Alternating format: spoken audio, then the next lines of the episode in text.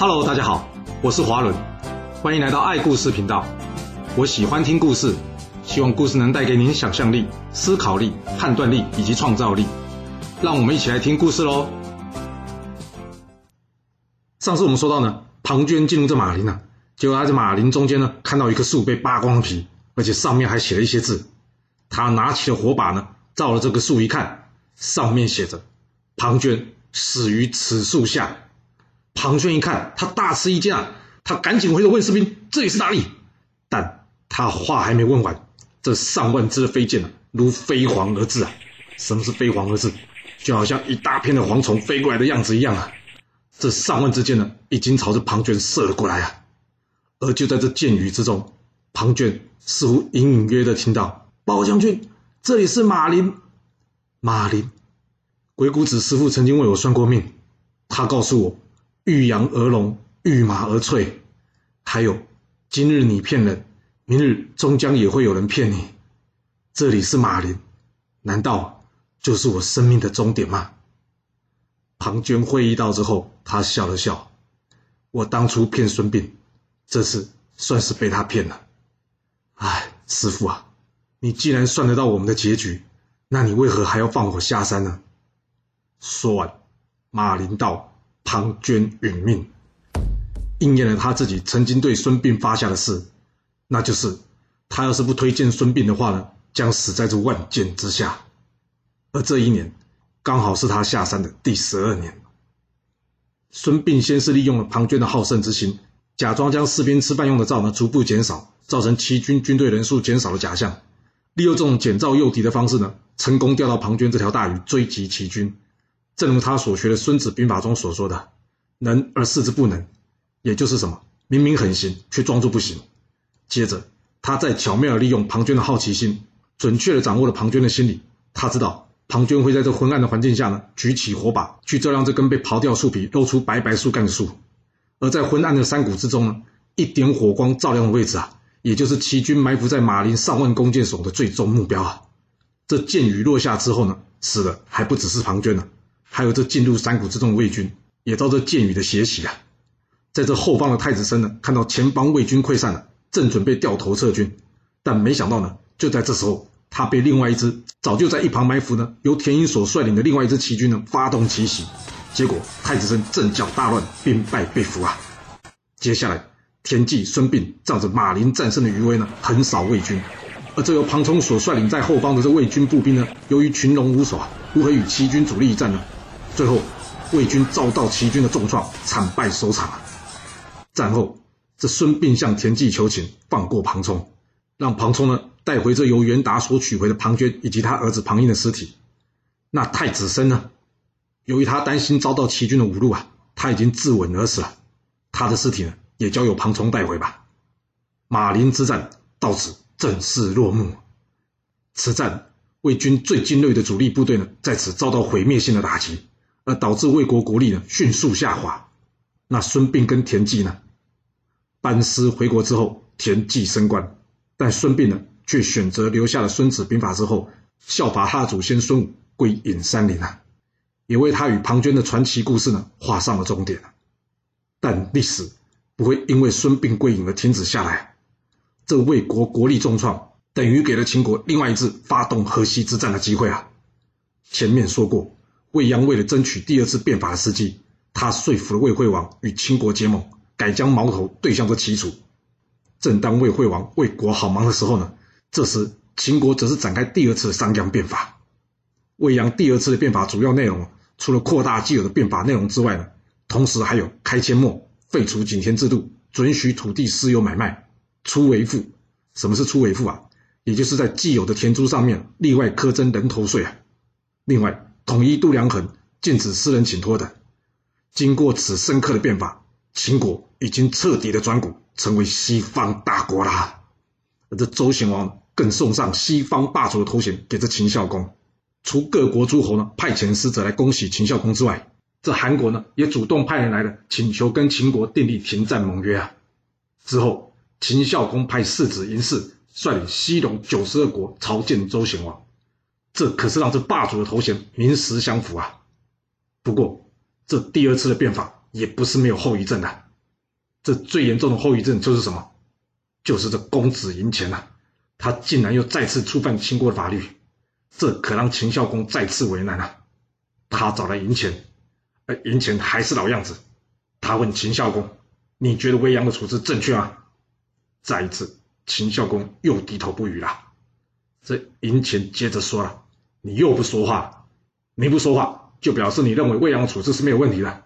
那我再问你一句，你觉得未央的变法有让秦国变强大吗？”秦孝公点了点头，这不是明摆着的吗？秦国经过未央的治理，才不过几年，已经脱胎换骨了。这营前叹了口气说：“好，既然是这样，那就照未央的结论执行吧。”说完，营前自己动手对自己执行的这异行。什么是异形啊？看这个“异”字就知道了。这左边是鼻子的鼻，右边是把刀，换句话说，就是割掉鼻子啦。哇，这有多痛啊！说句实话，不知道哪个变态的家伙想出这种处罚人的方式啊，光听都觉得让人很不舒服。还有，这银钱要是没有鼻子，将来要怎么见人啊？没错，营前这次足不出户啊，更与这位一样结下了不解之仇啊。而秦国的国力已经转骨完成，成为真正的西方霸主，加上这魏国呢，在马陵遭到齐军大败，那你说说看？这秦孝公现在最想要做什么事啊？没错，就是夺回河西之地，夺回这个曾经让他颜面尽失、无法尽人子孝道的土地。还不等秦孝公开口呢，这未鞅已经前来跟秦孝公建议啊。他跟秦孝公说：“主公，河西之地至关重要，一直以来魏国占据尧山以东，以黄河与秦国为界，对秦国呢形成了严重威胁。现在魏军大败，国力重创。”而我秦国国力呢，才正准备蓄势待发，是时候夺回河西啊！秦孝公点了点头，是。早在商鞅第二次变法之时，秦国为了能在将来取回河西以及函谷关这重要的战略要地，在未鞅的建议下呢，秦孝公在关中平原新建咸阳城，并将秦国国都呢从溧阳迁到了咸阳，目的呢就是准备与这诸侯一较高下。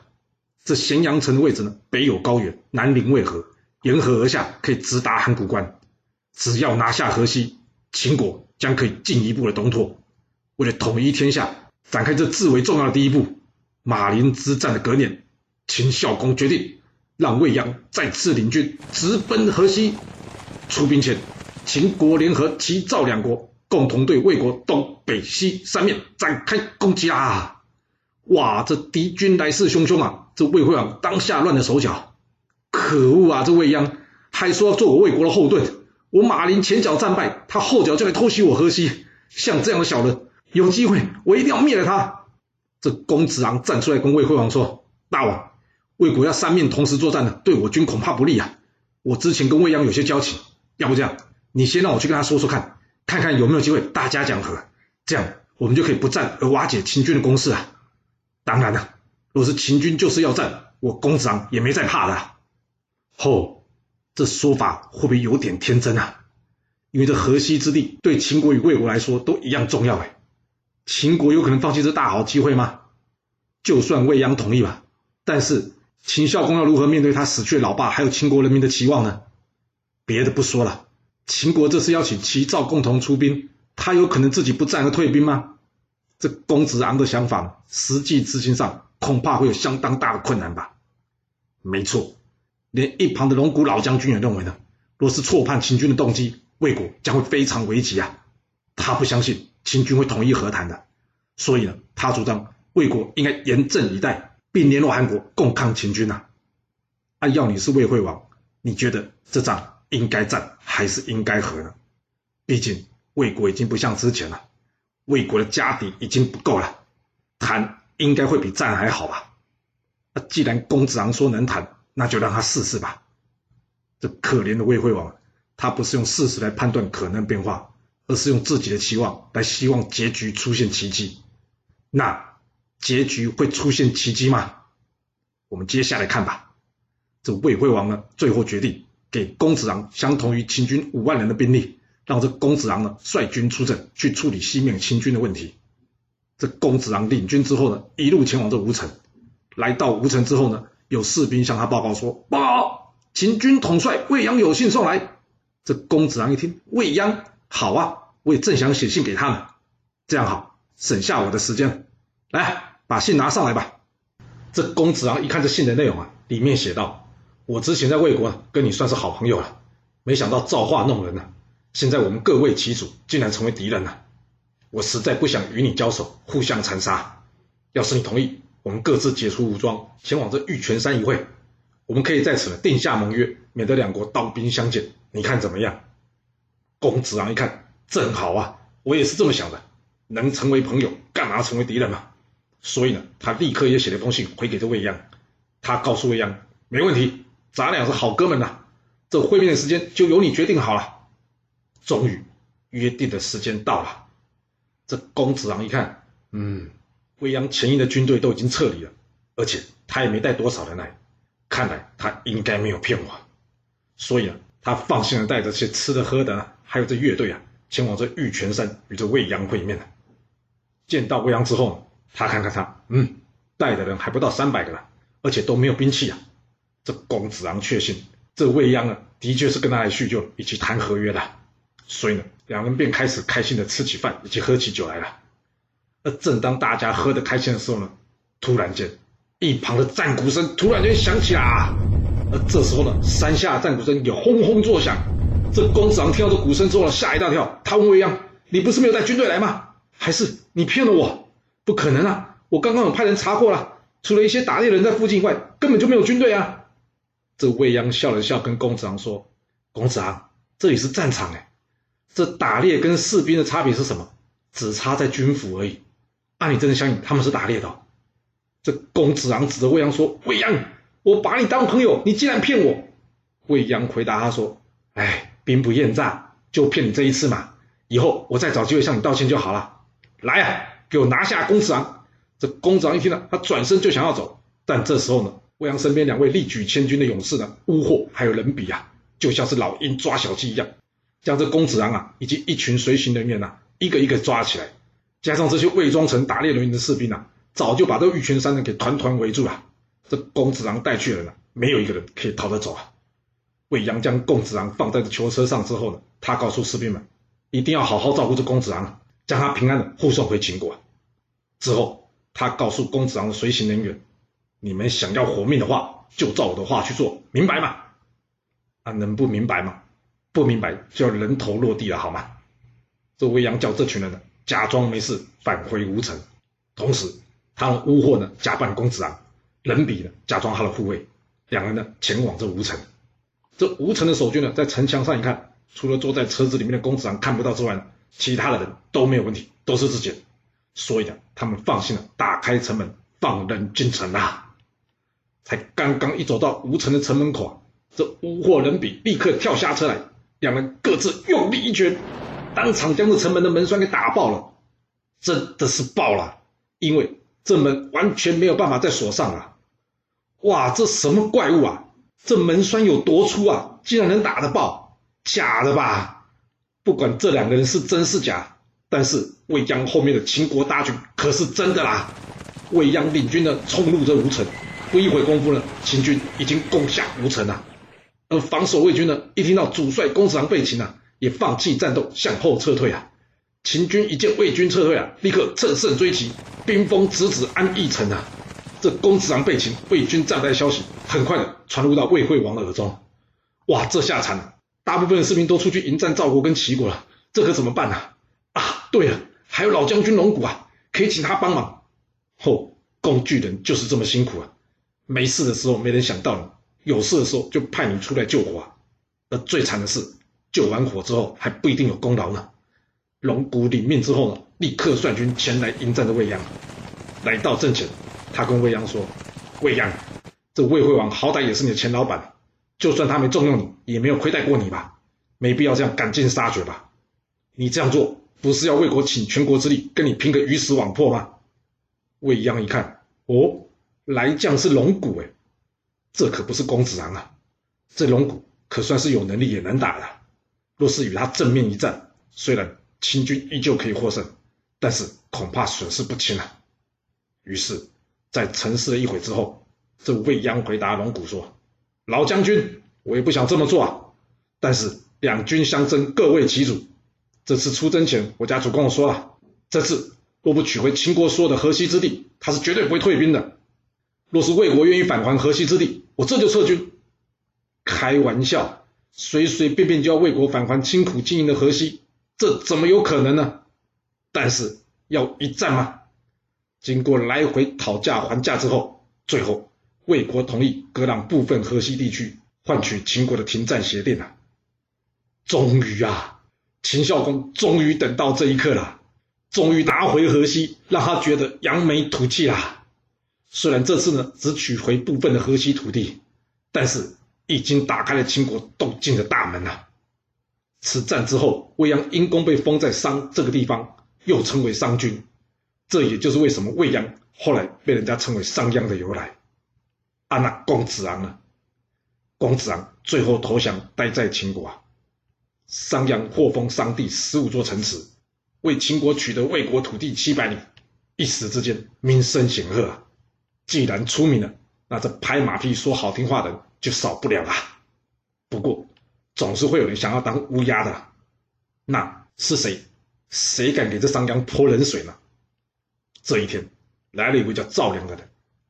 商鞅对于这个不愿意向他拍马屁的人，他倒是有点兴趣了。他问赵良：“当初秦穆公因为得到百里奚，称霸天下，现在主公有我，你觉得我跟百里奚比起来，我做的怎么样啊？”这赵良说：“既然你问，那我就来说说吧。百里奚协助穆公三次俘国晋国的国君，也曾出兵救援过晋国。他在秦国境内施行德政，让八国前来纳贡，四方外族前来朝见。”并招募到姚圉等这样的贤人，还有，就算累了，他也不坐车；热了，他也不撑伞，更不用保镖护卫。这就是为什么在他死了之后，秦国人民不论男女都痛哭流涕啊。至于你嘛，严惩太子的师傅，并用严刑峻法残害百姓，变更大家的生活习惯，以至于百姓对你呢是敢怒不敢言。你可好了，你被封为商君，威风八面，但是那些秦国的贵族子弟呢，却对你恨之入骨。不说别的，这公子赢钱啊，闭关在家，已经八年没有出门了。你觉得你这样真的好吗？要是真是这样的话，你干嘛出门总要带一大票的护卫上街啊？我敢断言，你现在的处境呢，就好比是清晨的露水。什么意思啊？这清晨的露水呢，一旦太阳出来，很快就会消失啊。意思就是，你很快就会消失灭亡的意思啊。明公啊！若你真的还想要打算善终的话，那就把这封地还给秦国，然后找个地方隐居吧。要不然，一旦等到主公千秋万世之后，你就来不及了。这商鞅听完这些话之后，他大笑着说：“说的太好，也太正确了。哎呀，你是真正关心我的人呐、啊！但是很可惜，我没有办法接受您的建议啊。”听到这，赵良以及一旁的宾客呢，都透露出疑惑的眼神。这什么话？既然觉得赵良说的对，却又不愿意照着做，难道你就是想要找死吗？这商鞅笑着对赵良说：“啊，你看到了是我商鞅身体上的安危，但是你没看到对我来说更危险的东西啊！我终究会死，所以呢，在我死之前，我要好好的活着，好好的做自己。”嗯，啊，这句话到底是什么意思啊？什么意思？我们可能要等到商鞅快死之前才会知道了。不过，没想到的是，这一天似乎很快就来临了，因为秦孝公终于也敌不过岁月的打击，就要来到他人生的终点啦。秦孝公一旦过世，这商鞅真的会像赵良讲的一样，他也会陷入危险吗？这商鞅的变法能持续吗？秦国能继续的强大吗？这故事会如何的发展呢？我们到下次才能跟各位说喽。好了，我们今天就先说到这。若喜欢我的故事，要麻烦您记得动动你的手指，给我五星评价，或是点赞、订阅、追踪以及分享哦。当然，也欢迎您留言分享你对这一集的想法，或是你也可以请我喝一杯咖啡或是饮料，让我有持续创作的动力。其实历史就是顶层阶级的生活记录，了解顶层阶级的思考逻辑以及做法方式，我们就有机会改变自己的未来。谢谢您来听我说故事，我们下次再见喽。